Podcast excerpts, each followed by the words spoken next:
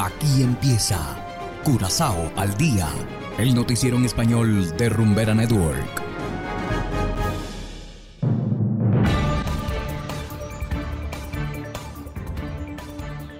Muy buenas tardes a todos nuestros estimados oyentes de Rumbera Curazao 107.9 FM. De igual manera saludamos a quienes nos escuchan en formato podcast a través de noticiascurazao.com. Hoy es miércoles 16 de noviembre de 2022 y a continuación presentamos los titulares. Encuentran gran cantidad de droga en bote pesquero local.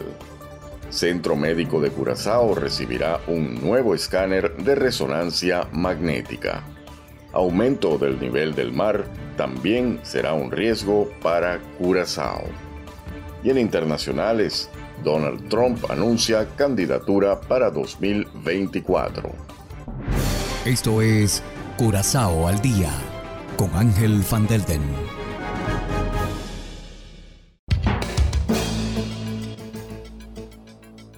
Empezamos con las noticias de interés local. La Guardia Costera interceptó el lunes 550 kilos de cocaína. Los narcóticos se encontraban a bordo de un bote pesquero local. La Guardia Costera vio la embarcación sospechosa cerca de Piscadera Bay. Una lancha patrullera Metal Shark escoltó a la pequeña embarcación hasta el muelle de la Guardia Costera. Allí el bote fue examinado junto con la aduana. La droga y las dos personas que estaban a bordo, uno de Curazao y el otro de Bonaire, fueron entregados a la policía. Mientras tanto, la droga fue destruida de inmediato. Y seguimos en materia de salud. Se espera que el próximo año el Centro Médico de Curazao reciba un escáner de resonancia magnética, servicio que por el momento no está disponible en el centro hospitalario. El proveedor ha informado al hospital que la entrega del equipo está retrasada. El motivo es la escasez mundial de material y factores de logística. La entrega ahora está programada para el 3 de enero del próximo año. Originalmente se suponía que el escáner llegaría a Curazao esta semana. Mientras tanto, los pacientes que necesitan resonancias magnéticas pueden acudir al Hospital Adventista. El Centro Médico de Curazao no podrá comenzar a programar pacientes con resonancias magnéticas hasta el primer trimestre de 2023. Y siguen las noticias. El aumento del nivel del mar es una de las consecuencias más evidentes del cambio climático.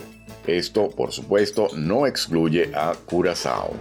Para 2050 el nivel del mar probablemente habrá aumentado 28 centímetros.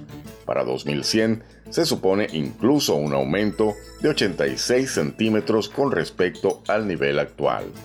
Las principales áreas que pueden inundarse son White Hat, Zelandia, y varios lugares alrededor de Hat. Esta información se hizo evidente a partir de una presentación reciente del análisis de riesgo climático para los puertos de Curazao.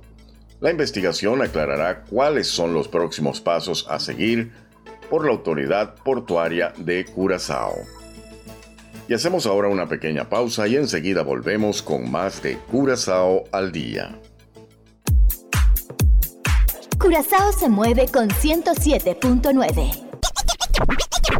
No puedo olvidar tus besos mojados, ni la forma en que tú y yo nos devoramos. Esa no fue culpa tuya, ni tampoco mía. Fue culpa de la monotonía. Si no lo escuchas aquí, no existe. Rumbera Curazao, la número uno del Caribe.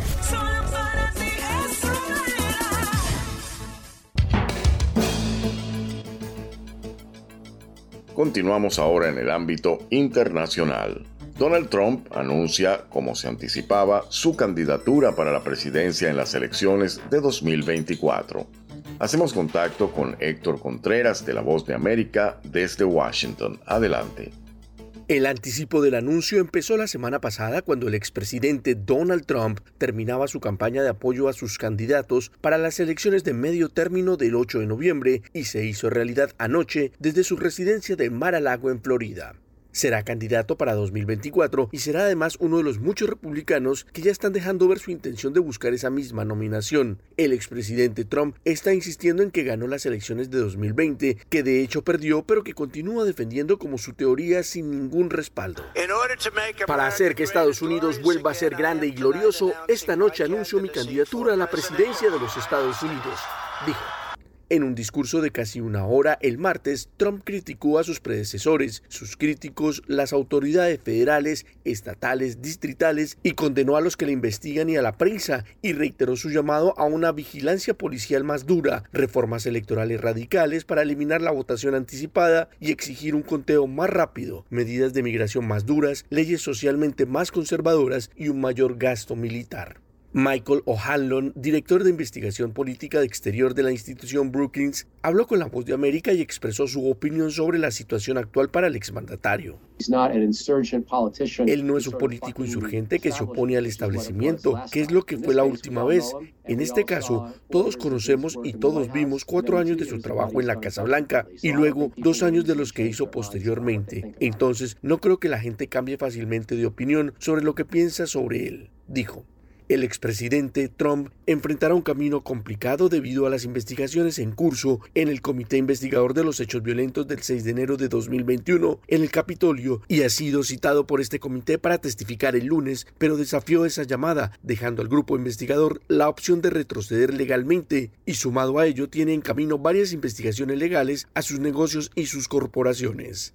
Héctor Contreras, Voz de América, Washington. Y de esta manera, estimados oyentes, llegamos al final de Curazao al día. No olviden que pueden descargar nuestra aplicación Noticias Curazao disponible totalmente gratis desde Google Play Store. Trabajamos para ustedes Saberio Ortega en el control técnico y ante los micrófonos Ángel Van Delden. Tengan todos una feliz tarde y será hasta la próxima. Aquí termina Curazao al día el noticiero en español de Rumbera Network, 107.9 FM.